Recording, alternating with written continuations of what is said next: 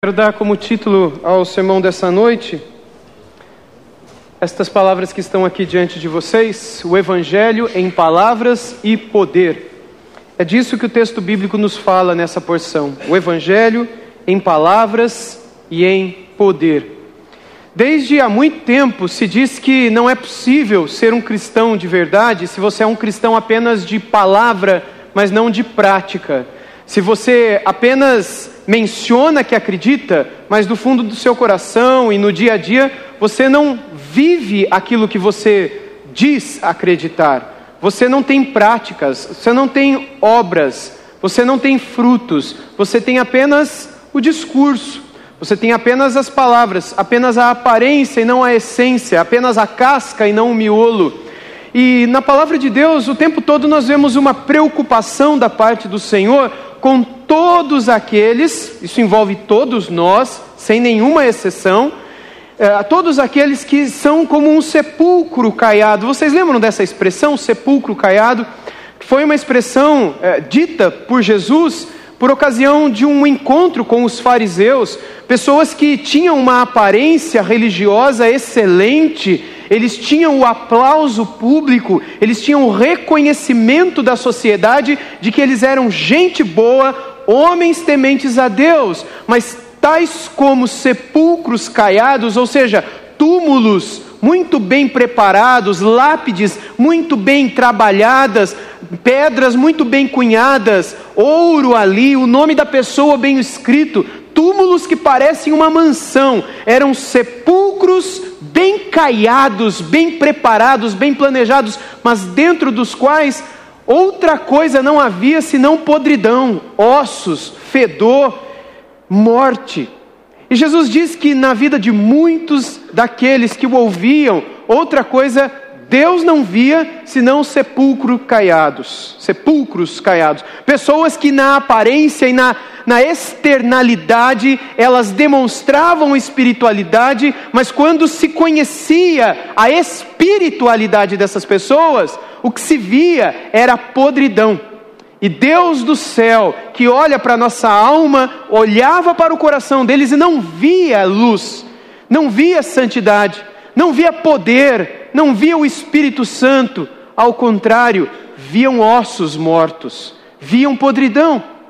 Logo, essa comparação entre palavras e poder e eh, o casamento destas coisas com a nossa vida e com o Evangelho estão ao longo de toda a palavra, e Paulo, quando escreve para essa igreja recém-nascida, novinha ainda, a igreja de Tessalônica, a igreja dos Tessalonicenses, ele elogiosamente menciona aquilo que o Evangelho havia feito na vida daquelas pessoas.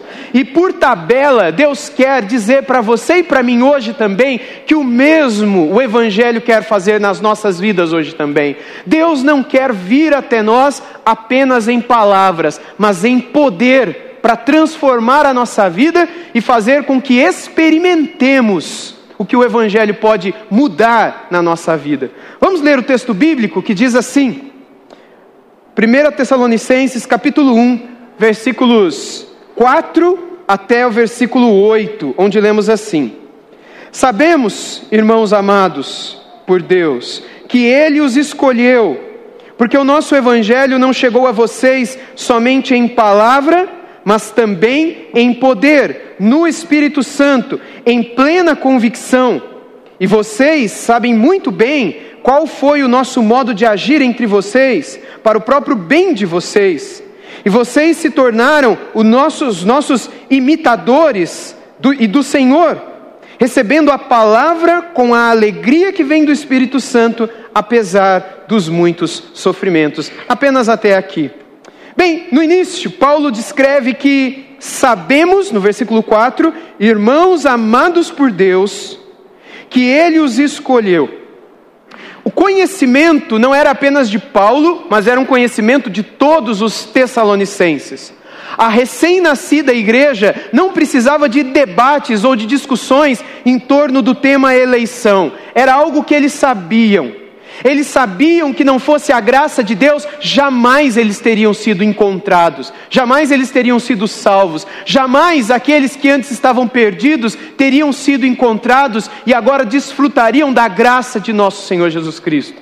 Eles sabiam também que jamais eles teriam sentido nos seus corações e jamais eles teriam sido quebrantados em seus corações, a ponto de serem levados à confissão dos seus pecados e ao arrependimento dos seus pecados, se o Senhor não tivesse tocado neles. Porque enquanto Paulo, quando na sua segunda viagem missionária chegou em Tessalônica, pregou por três sábados na sinagoga da cidade, poucos se converteram. A maioria dos judeus que assistiam na sinagoga deram de ombros para a mensagem daquele pregador itinerante, aquele missionário visitante que estava em Tessalônica por três semanas falando do Antigo Testamento e do cumprimento das palavras dos profetas, que se cumpriam agora na vida de um tal de Jesus de Nazaré, que foi crucificado em Jerusalém há alguns anos atrás, no meio de dois bandidos. Este pregador que agora nos fala por três semanas, ele é louco. A gente tem que matar esse cara. Ele saiu de, Filip, de Filipos, cidade dos Filipenses, quase que fugido. Prenderam ele lá, bateram nele lá, mandaram ele para a cadeia. Mesmo assim, teve alguns doidos que deram ouvidos ao que ele pregou lá. E quando a gente lê o livro de Atos dos Apóstolos, nós lemos que o Senhor Deus concedeu arrependimento a muitos daqueles para que eles se arrependessem e crescem no Evangelho, começando por uma jovem chamada Lídia. E tantos outros que com ela depois passaram a se reunir para orar, e ali nasceu a igreja dos Filipenses. De lá, Paulo saiu, foi para Bitínia, teve uma visão para passar para Macedônia, deu uma volta enorme, a gente viu no mapa semana passada e retrasada, e chegou em Tessalônica. Depois de ter passado por Anfípolis e Apolônia e outras cidades, atravessando aquilo que hoje é conhecido como o Golfo de Salônica, ou aquilo que antigamente era a região portuária de Tessalônica, uma cidade muito importante na antiga Grécia. Paulo chegou lá, estava pregando e teve muita gente contrária à pregação dele. Por que foram contrários? Quando Paulo escreveu aos Efésios, cidade que ele conhecia e pela qual ele ia passar também, depois de um tempo, pessoas estavam mortas nos seus pecados, eram incapazes de conhecer o Evangelho, eram incapazes de dar ouvidos ao Evangelho, ou, como ele escreveu para os Coríntios, cidade onde ele estava quando escreveu essas palavras aqui, vocês lembram que ele passou por Tessalônica, saiu de lá escondido pelos irmãos de Tessalônica, em Atos capítulo 17, versículo 10, nós lemos isso. Saiu fugido de lá também, de lá desceu para Atenas, em Atenas pregou o evangelho, alguns se converteram, outros disseram que não, que ele estava errado, que ele não deveria continuar pregando, mas a alguns Deus deu ouvidos a ouvir. E de lá ele saiu, foi mais para baixo, atravessou o istmo, o braço de mar chegou em Corinto, região da Acaia, a província da Acaia, a capital da, do estado da Acaia, um dos, uma das grandes províncias do Império Romano, outra cidade portuária. E lá de Corinto, Paulo então recebe Timóteo, que conta para ele, Paulo, o que estava acontecendo lá em Tessalônica, com esses irmãos recém-nascidos. E Paulo escreve para eles lá de Corinto essas palavras. E é muito interessante que quando Paulo escreveu para os Coríntios, a sua segunda epístola, no capítulo 4, versículo 4, Paulo escreveu aos Coríntios, onde ele estava quando escreveu essas palavras aqui para os Tessalonicenses, que o Deus desse século, um Deus com D minúsculo, ele estava falando do diabo, cegou o entendimento dos incrédulos para que não lhes resplandecesse a luz do Evangelho. Ou seja, há uma venda que cobre os olhos das pessoas que estão perdidas. Há uma cegueira que impossibilita incapacita aqueles que não têm Jesus de crerem em Jesus. Eles estão mortos em seus pecados, eles estão cegos pelas vendas do diabo e do pecado, eles são incapazes, totalmente incapazes, totalmente inábeis, tal como é um morto dentro de um túmulo no cemitério São Bento, ou no Parque dos Lírios, ou no cemitério Parque da Ressurreição, aqui em Araraquara. Seria como nós chegarmos diante de um túmulo e dizer: sai daí, vamos para a igreja. O que você está fazendo aí nesse lugar frio, cheio de terra? Só tem gente morta aqui, você não tem medo não? Sai do túmulo, vem para a igreja com a gente, ou vamos para uma festa que a gente vai fazer no sábado.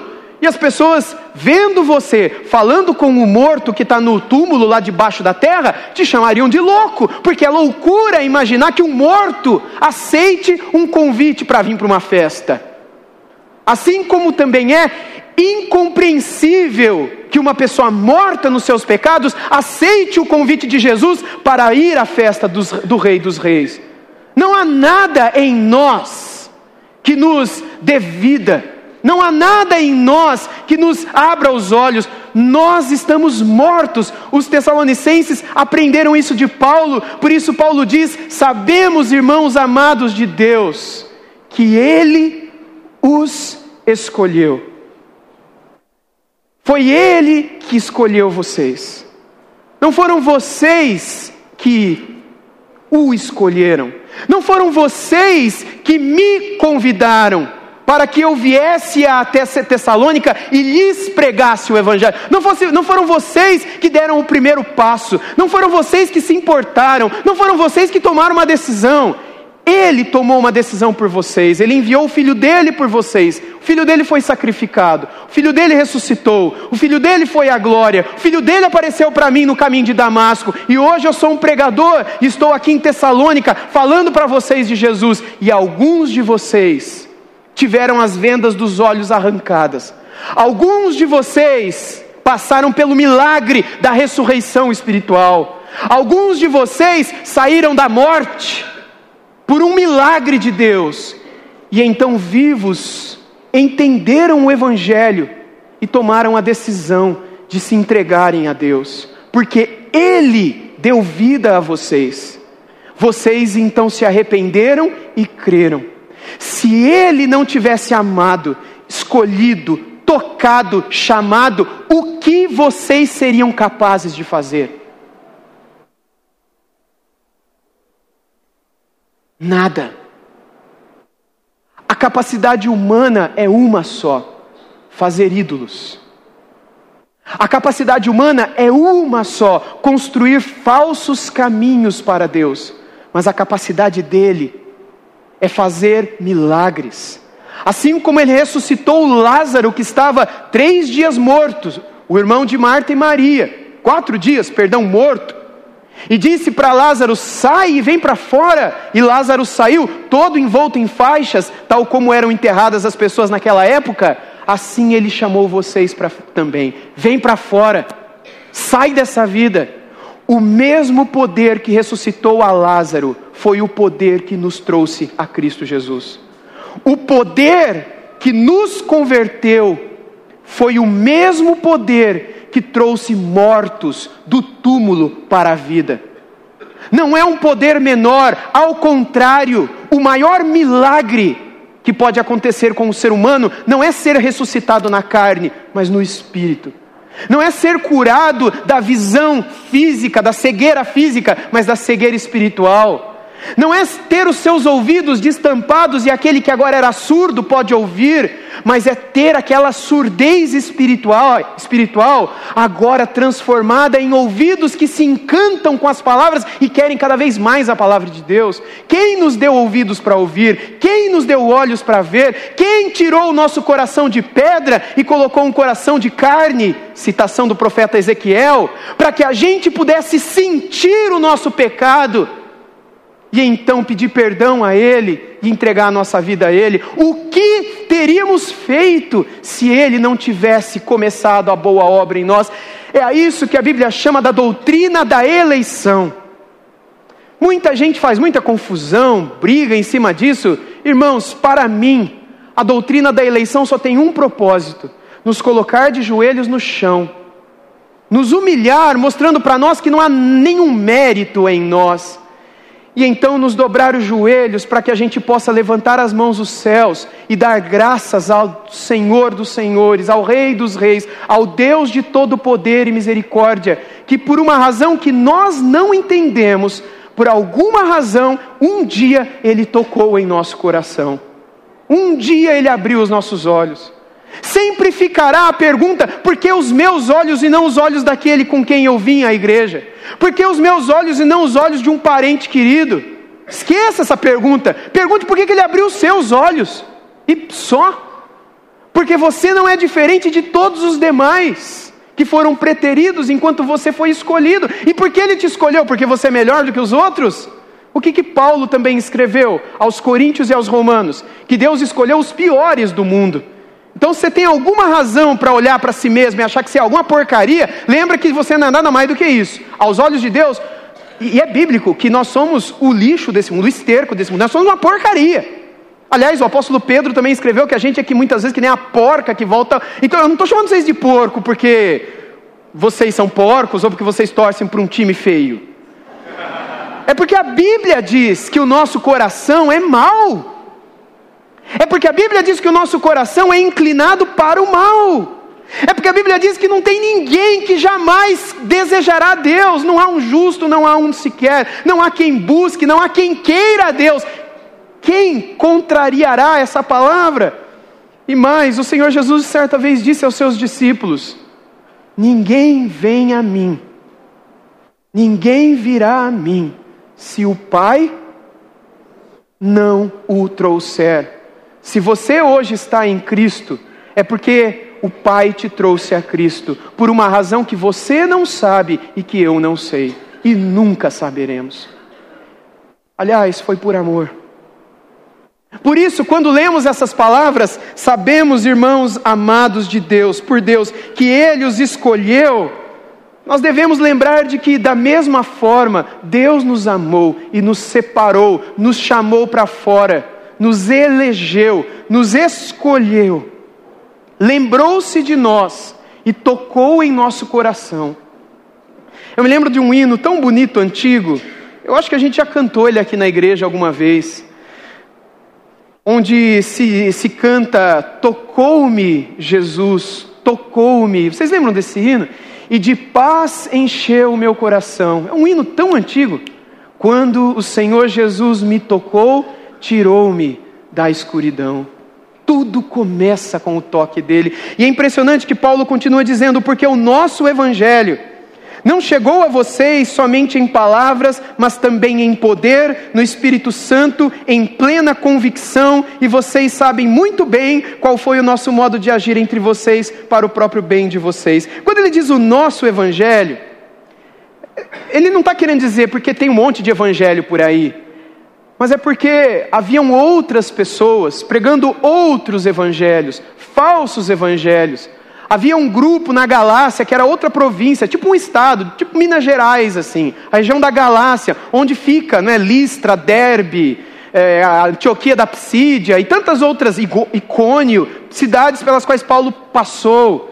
Haviam falsos mestres que pregavam falsos evangelhos, nos quais as pessoas acreditavam ter um poder especial e mérito pela sua própria salvação. Paulo está dizendo: o evangelho que a gente prega não é esse. E aquele que vocês recebeu não chegou a vocês somente em palavra, mas também em poder Todas as vezes que Paulo fala sobre o Evangelho, ele menciona essas expressões. Vejam comigo, por exemplo, são duas passagens, eu peço que você abra na sua Bíblia. A primeira está em Romanos 1, a segunda está em 1 Coríntios 2. Em Romanos, capítulo 1, no versículo 16, o apóstolo Paulo fala da beleza do Evangelho. Romanos 1,16, quando ele diz assim: Romanos 1,16. Pois não me envergonho do evangelho, porque é o que? O poder de Deus para a salvação de todo aquele que crê, primeiro do judeu e também do grego. Agora, vá comigo, por favor, a 1 Coríntios, capítulo 2, versículo 4. 1 Coríntios, capítulo 2, versículo 4, onde lemos assim: a minha palavra e a minha pregação não consistiram em linguagem persuasiva de sabedoria, mas em demonstração do Espírito e de poder. Para quê? Verso 5: Para que a fé que vocês têm não se apoiasse em sabedoria humana, mas no poder de Deus. Ou seja, o Evangelho chegou em poder. Que poder é esse? O poder que trouxe salvação, o poder que abriu os olhos, o poder que destampou os ouvidos, o poder que ressuscita mortos, o poder que troca corações, que renova corações, que renova vidas, histórias, famílias, o poder que nos escolheu. Voltando lá para 1 Tessalonicenses, capítulo 1, fazendo a continuação do texto, se você abrir comigo em 1 Tessalonicenses 5, no versículo 9, o apóstolo Paulo diz o seguinte: 1 Tessalonicenses 5, verso 9. 1 Tessalonicenses 5,9: Porque Deus não nos destinou para a ira, mas é como se ele dissesse: Deus nos destinou para alcançar a salvação mediante o nosso Salvador, Senhor Jesus Cristo, que morreu por nós para que, quer vigiemos, quer durmamos, vivamos em união com Ele. E em 2 Tessalonicenses, um pouquinho mais à frente, no capítulo 2, versículo 13, 2 Tessalonicenses 2, 13, ele escreveu o seguinte, inspirado pelo Espírito Santo: Mas devemos sempre dar graças a Deus por vocês, irmãos amados, irmãos amados pelo Senhor, porque Deus os escolheu desde o princípio para a salvação pela santificação do Espírito e fé na verdade. Irmãos, talvez os tessalonicenses tivessem a mesma dúvida que eu tenho e que talvez muitos de vocês também tenham. Como é que ele nos escolheu? Como é que acontece isso? E por que, que ele nos escolheu? E por que, que eles escolhem um e não escolhem outros? E sabe, a Bíblia não dá uma resposta para isso. Logo, se Deus não quiser, se Deus não quer falar agora, responder agora, eu não vou insistir com ele. Mas se ela diz que ele nos escolheu e o fez em poder, eu quero louvar a ele. Porque eu sei que eu sou talvez menos merecedor dessa preciosa salvação do que muita gente que eu conheço que ainda está perdida. Eu mereço menos ainda. Ainda mais quando eu olho para a minha vida, e você deveria fazer esse exercício de olhar para a sua também, e ver e lembra daqueles pensamentos que passam na sua cabeça, aqueles pecados que você comete contra aquele que te amou e te escolheu, e você pensa: eu não mereço isso. Eu não mereço isso. Isso, a salvação. Tem gente que é melhor do que eu nesse mundo. Tem gente que não ama a Deus, que não está na igreja, mas que tem uma vida mais certa do que a minha, que não fala como eu falo, que não olha para onde eu olho, que não pensa as coisas que eu penso. Deus, por que, que o Senhor me amou? Essa é a pergunta. Por que, que o Senhor me escolheu? Por que o Senhor me salvou? Por que o Senhor abriu os meus ouvidos? Por que, que o Senhor desvendou os meus olhos para que eu visse? visse a beleza do Evangelho, por que, que o Senhor me tirou do túmulo? Por que, que o Senhor me deu vida? Para que eu pudesse olhar para mim e visse a podridão do meu pecado.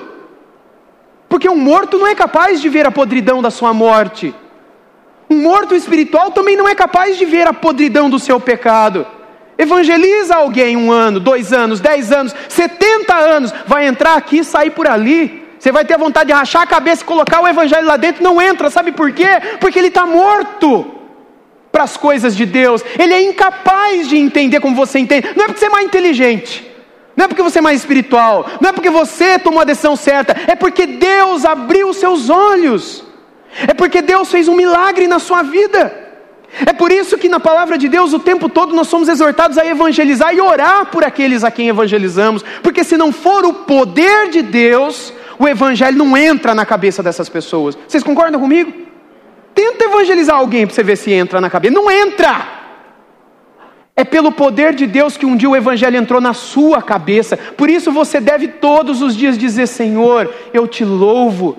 Embora eu não entenda, mas eu te louvo porque um dia o Senhor abriu meu coração. Eu vi a minha podridão. O que, que é isso dentro de mim? Que vida é essa que eu estou vivendo? Que olhos, que pensamentos são esses? E quebrantado, você pediu perdão para Ele. Por causa daquela sujeira, você pediu para Ele: me renova. Você disse a Ele que você o aceitava em seu coração. Você disse a Ele que você queria entregar a sua vida a Ele. Você disse a Ele que você queria tomar uma decisão naquele dia. Mas sabe por que, que você fez isso? Porque primeiro ele disse: Lázaro, vem para fora. Porque primeiro ele fez o milagre da ressurreição, ele te deu olhos para ver, coração para sentir, ouvidos para ouvir, e aí então você pôde reconhecer: eu sou um pecador e preciso do meu Salvador. Sabe como isso veio? Isso veio com palavras e com poder. Irmãos, quando eu leio essas expressões de Paulo em Romanos 1,16, em 1 Coríntios 2,4, em 1 Tessalonicenses 1,5, porque o nosso evangelho não chegou a vocês somente em palavras, mas também em poder. Eu penso naquilo que aconteceu na minha vida, na minha conversão. Eu já ia à igreja há muito tempo e eu me lembro de quando, num encontro de jovens, um sábado à noite, em agosto de, 2000, de 1996, ó, eu estava sentado ali na Rua 7, Rua Itália, 1217. Era um sábado do mês de agosto, não lembro que dia é o certo. De 1996, não 7, 1996. E alguém estava pregando, eu não faço a menor ideia de quem estava pregando. Eu sei que não era o líder dos jovens, era um cara que alguém convidou para vir pregar naquele dia. Irmãos, eu não sei o que aconteceu. Eu não sei, eu não sei o que aconteceu. Mas eu lembro que quando ele terminou de pregar, eu não conseguia levantar da cadeira, sabe? contar um segredo para vocês. Eu já era até batizado. Fui batizado em novembro de 95. Eu não era convertido. Em agosto do ano seguinte, o Evangelho chegou ao meu coração em palavras em poder. Eu não sabia para onde ir. Eu não sabia o que falar. Eu não sabia. Eu não sabia. Eu, hoje eu sei o que aconteceu. Naquele dia, o Senhor me tocou. Naquele dia, ele me deu olhos para ver algo que eu nunca tinha visto antes, nunca. Naquele dia, o meu coração sentiu um poder que eu nunca tinha sentido. Eu tocava na igreja, era quase líder de louvor. Eu me tornei naquele mesmo ano líder do louvor da igreja. Sabe? Mas naquele ano o Senhor me salvou. Eu fui naquele sábado à noite para a igreja, como eu fui muitas vezes em muitos outros sábados. Eu esperava mais um sábado, eu ia tocar, eu ouvi um cara diferente falar, depois a gente ia sair para comer hambúrguer na fonte. Que era o que a gente fazia naquela época. Mas aquele dia o Senhor me tocou. Me lembro uma outra vez, quando no seminário, no quarto ano do seminário, em Atibaia, mais uma vez, com tanta dificuldade de entender tantas doutrinas da palavra de Deus, especialmente estas sobre as quais eu prego para vocês hoje à noite. E eu me lembro também de uma manhã que eu saí da aula e ao invés de ir para o refeitório esperar minha esposa, a gente já era casado, eu fui para casa correndo e disse para ela que alguma coisa tinha me tocado naquele dia. Eu já era convertido no quarto ano do seminário. Mas eu entendi mais uma vez, pela segunda vez, a beleza do Evangelho de uma maneira que eu não havia compreendido antes, mesmo estando quatro anos sentado no banco no seminário estudando teologia. Quando Deus, pela Sua graça, abriu a minha mente para entender que foi imerecido, para que eu entendesse essa eleição que foi incondicional não estava condicionada a eu ser um menino bonzinho, ou eu ao ser filho desse ou daquele, ou eu. Nada, nada. Se estivesse condicionado a mim, ao meu futuro, à minha cabeça, ao meu coração, pergunta para minha família. Eu seria o último a merecer a salvação. Mas por uma razão inexplicável, mais uma vez eu senti a doce presença dele, do poder do Evangelho ali, quando o professor explicava de uma maneira extraordinária a riqueza do Evangelho da salvação. Paulo aqui fala que um dia o Evangelho chegou aos Tessalonicenses em poder. E fala que chegou no Espírito Santo e em plena convicção. Irmãos, quando o Evangelho chega à nossa vida, ele não simplesmente chega com palavras para que a gente entenda o que Jesus fez na cruz, mas ele chega com poder. E eu estou falando de experiência, sim. E eu acredito, sim, que algo semelhante ao que aconteceu com Lázaro, ou com o que aconteceu com Paulo quando ele se converteu, acontece com a gente também. Deus toca e a gente nunca mais é o mesmo. Deus toca e nunca mais a gente quer voltar para trás. Deus toca e abre os nossos olhos e a gente olha para dentro e a gente fala: Meu Deus, como é que o Senhor suportou isso aqui durante tanto tempo?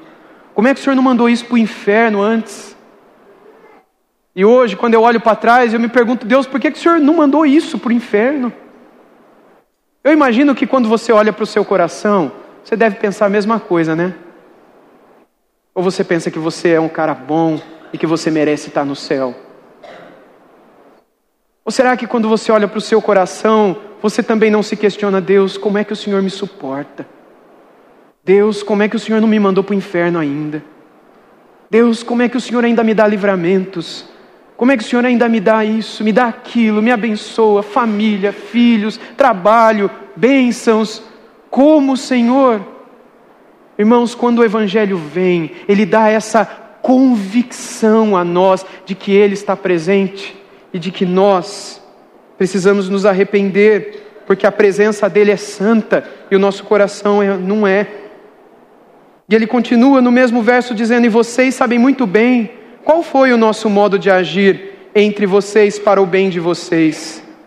Vocês sabem como é que a gente agiu no modo de vocês, no meio de vocês. E aí no verso 6, e vocês se tornaram nossos imitadores e do Senhor. Vocês lembram que ele já havia dito isso anteriormente? Ele já havia dito isso em 1 Coríntios pelo menos duas vezes, que os coríntios deveriam ser imitadores dele, como ele era imitador de Cristo. Lá em 1 Coríntios 4,16, portanto, eu peço a vocês que sejam meus imitadores. E um pouco depois, em 1 Coríntios 11, verso 1, ele diz novamente: Sejam meus imitadores, como também eu sou imitador de Cristo. Para os coríntios ele precisou mandar, para os tessalonicenses ele simplesmente afirma: Vocês se tornaram nossos imitadores e do Senhor recebendo a palavra com a alegria que vem do Espírito Santo, apesar dos muitos sofrimentos. E Paulo fala esse verso 6, no mesmo contexto do 5, lembrando o dia em que Paulo chegou lá em Tessalônica. Vamos lembrar como foi, para a gente encerrar essa passagem? Atos 17, nós vimos essa passagem na última pregação, e eu gostaria de recordar com vocês como foi a chegada de Paulo lá em Tessalônica e como o Senhor operou o milagre da salvação ali entre eles. Em Atos capítulo 17, a partir do versículo 1, nós lemos como foi a chegada de Paulo entre os tessalonicenses. E dos versos 5 até o 10, é, é, é, o que Paulo quer que os tessalonicenses se lembrem. Aqui nesses versos que estão no telão, quando ele diz é, que estavam no telão, né? agora apagou. É, o nosso procedimento no meio de vocês. Mas vamos lá para Atos 17. Não pode deixar lá no Atos 17. A partir do versículo 5, onde lemos assim: Os judeus, porém, movidos de inveja, trazendo consigo alguns homens maus dentre a malandragem, reuniram uma multidão e provocaram um tumulto na cidade. E atacando de surpresa a casa de Jasson, procuravam trazer Paulo e Silas para o meio do povo. Por que, que eles fizeram isso? Vocês lembram? Porque Paulo e Silas chegou na cidade, ficou três sábados pregando, alguns se converteram, principalmente o Jasson, que era um dos judeus que estavam lá. E aí a igreja dos Tessalonicenses nasceu na, igre... na casa desse senhor chamado Jasson. Só que por alguma razão, sabendo eles que as autoridades estavam chegando para prender Paulo e Silas, Paulo e Silas deu um jeito de sair dali. Quando as autoridades chegaram, não acharam ninguém. Versículo 6: Porém, não os encontrando, arrastaram Jason e alguns irmãos diante das autoridades, gritando: Estes que promovem tumulto em todo o mundo chegaram também aqui. E Jason os hospedou na casa dele. Todos estes agem contra os decretos de César, dizendo que não existe outro rei, que existe outro rei chamado Jesus.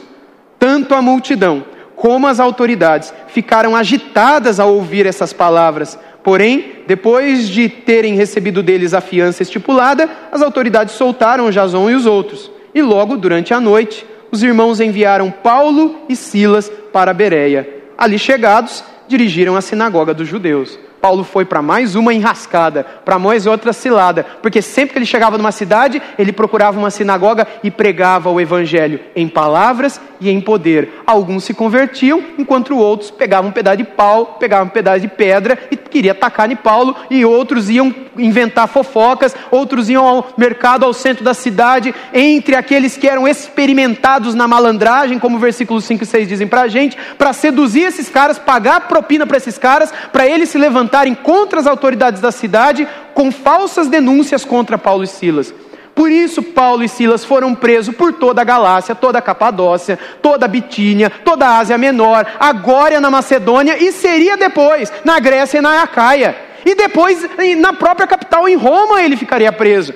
Depois, quando voltasse para Jerusalém, seria preso na cidade de Jerusalém, seria levado preso de lá para Cesareia de Filipe para depois ser levado de barco para Roma de novo para ser preso, onde ele passaria por um naufrágio no meio do mar. Mas isso é outra história. Paulo só sabia o que era ser preso, justamente por entrar numa sinagoga e pregar o evangelho. Mas por que ele insiste e vai de novo para dentro de uma sinagoga? Porque ele cria naquilo que ele falava dentro desses lugares. E ele sabia que a mensagem, as palavras poderosas que eram pregadas nesses lugares era o que transformaria aquelas vidas para sempre, se elas fossem recebidas com o poder de Deus. Como é que a gente sabe se elas serão recebidas com o poder de Deus ou não? A gente não sabe. A gente prega e o poder vem de Deus. Paulo escreveu aos Romanos que como pregarão se não forem enviados? Como serão enviados? Toda aquela ah, aquelas perguntas retóricas que ele fala, não é?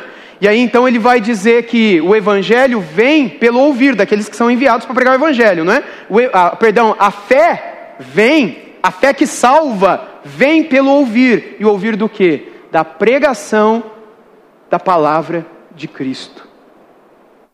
Então tem que pregar. Porque sem a pregação a fé não vem. A fé vem pelo ouvir. A fé não está dentro de nós. A fé, como Paulo escreveu aos Efésios no capítulo 2, versículo 8, é o que? Porque pela graça sois salvos por meio da fé, isso não vem de vós, é um dom de Deus. Como assim um dom de Deus? Como assim Deus me dá esse dom, esse presente chamado fé? De onde vem isso? Aí você se lembra do que eu preguei recentemente aqui em Hebreus capítulo 12, versículo 1, onde diz que Jesus é o autor e o consumador do que? Da nossa fé. Vem dele. É ele quem cria e é ele quem consuma, quem coloca em nós. Quando a palavra de Deus é pregada, esse poder acontece. E eu encerro perguntando: você já experimentou esse poder na tua vida? Ou o Evangelho tem chegado a você apenas, apenas em palavras? Porque se o Evangelho chegou para você apenas em palavras, então talvez ele não tenha realizado em sua vida a transformação que o Evangelho realiza na vida de alguém que também o recebeu em poder. O poder aqui não é que você falará línguas estranhas, que você falará profecias, que você dará pulos, que você rodopiará e. Não é nada disso. O poder diz apenas respeito a você ser capaz de ver no teu coração o que antes você não via. Podridão, fofoca, adultério, mentira, cobiça. Poder para dar olhos para ver quem é o morto que está dentro de você. E poder para ver quem é o Cristo que morreu por você, que antes você não via. Antes você ouvia, mas você não via. Antes você conhecia de ouvir falar, mas os seus olhos não o viam, como Jó escreveu. Até o dia em que você possa dizer com Jó também: Eu sei que o meu redentor vive. Antes eu te conhecia só de ouvir falar, mas agora os meus olhos te veem. É quando o Evangelho chega em palavras, mas também em poder. Quando o Evangelho chega em poder, e eu pergunto: você já o recebeu em poder? É um momento quando os seus olhos são levados à lágrima e você sente o seu coração triste sinceramente triste. Você não diz isso para ninguém. Você não procura nenhum pastor. Você não vem à frente na igreja. Se você quiser, você pode vir. Se você quiser procurar, você pode procurar. Mas a única atitude que vem no teu coração na hora é: eu tenho que falar com Deus. Eu tenho que confessar tudo. Eu tenho que voltar. Lembra do filho pródigo voltando rapidinho para casa, correndo para o pai? Você não tem que falar com ninguém, você tem que correr para o pai e dizer: Pai, eu pequei contra os céus e contra ti, já não sou digno de ser chamado teu filho, me aceita como o pior, o último dos seus escravos. É assim que nós percebemos que o Evangelho chegou em nosso coração com poder.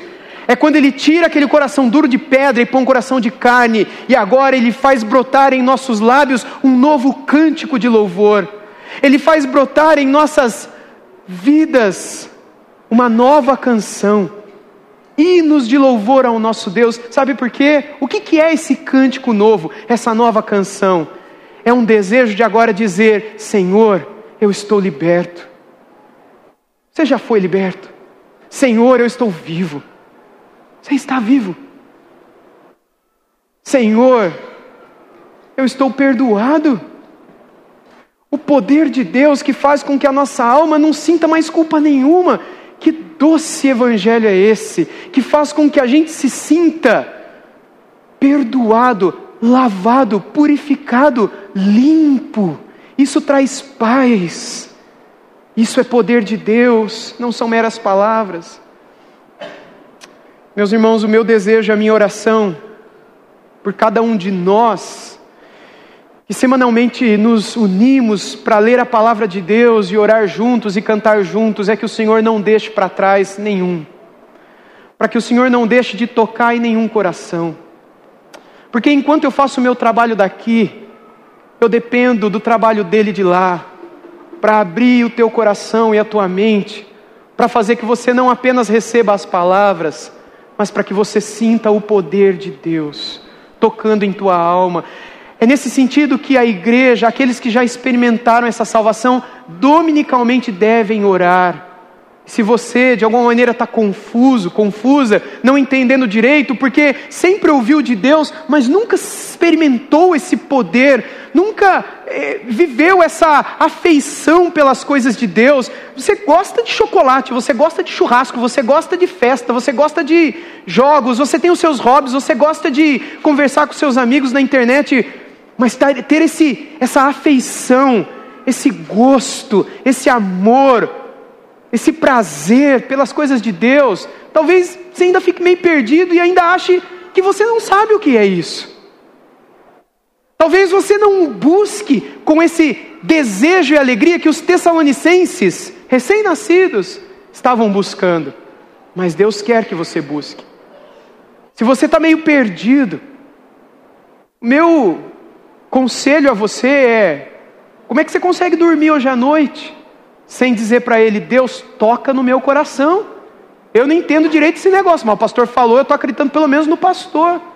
Toca no meu coração, fala comigo, destampa os meus ouvidos. Eu quero te ouvir, eu quero te ver, eu quero te sentir. Eu quero sentir essa paz da tua presença, a vida em abundância, a alegria do Espírito, a paz que excede todo o entendimento, o poder do Evangelho. Senhor, o que, é isso? Eu estou na igreja há tanto tempo. Senhor, eu sou batizado, eu faço isso e aquilo, mas eu não senti esse poder tomando conta do meu ser. Peça isso, dia e noite, não descanse, até que Ele te traga viva, como Paulo escreveu para os Gálatas. Paulo estava muito incomodado, e ele diz: Ó, oh, desperta vocês que estão dormindo, e Cristo vos despertará. Para que nós vivamos esse despertamento para as coisas de Deus, Irmãos, irmãs, só pela ação do próprio Deus, oremos uns pelos outros. Oremos para que Deus derrame despertamento em nosso meio. Oremos, isso tudo é a aplicação, isso tudo é a prática que a gente tem que fazer. Oremos para que Deus nos dê um verdadeiro avivamento, onde o nosso coração e os nossos olhos se abram para que a gente enxergue esse evangelho que colocou Paulo e Silas em tantas enrascadas, em tantos perigos, mas mesmo assim eles não desistiam porque a alegria deles era ver vidas que antes estavam perdidas sendo achadas, vidas que antes estavam desnorteadas, agora tendo um norte, uma direção, vidas que antes estavam escravizadas debaixo do jugo do pecado, agora libertas, louvando ao Senhor que as libertou, vidas que antes nada queriam com Deus, mas agora têm um prazer que ninguém entende mas um prazer de se juntar com aqueles outros malucos para adorar um Deus que morreu crucificado no meio de dois bandidos. Que povo é esse que viveu esse poder, que experimentou essa salvação e que hoje tem a Jesus como seu Salvador? Que Deus possa nos guiar nessa direção, para que os nossos olhos possam contemplar a cruz de Cristo a cada dia e mais e mais, a cada dia, mais e mais, a cada semana, mais e mais, a cada mês. Porque quanto mais olhamos para Cristo, mais poder da cruz recebemos. O poder que há na cruz, como Paulo também escreveu, é o poder daqueles cujos olhos um dia enxergaram o que nunca foram capazes de ver, colocaram os olhos na cruz e nunca mais conseguiram tirar os olhos de lá. Que Deus nos dê olhos para assim enxergar o Filho dele, para nossa alegria e para sua glória.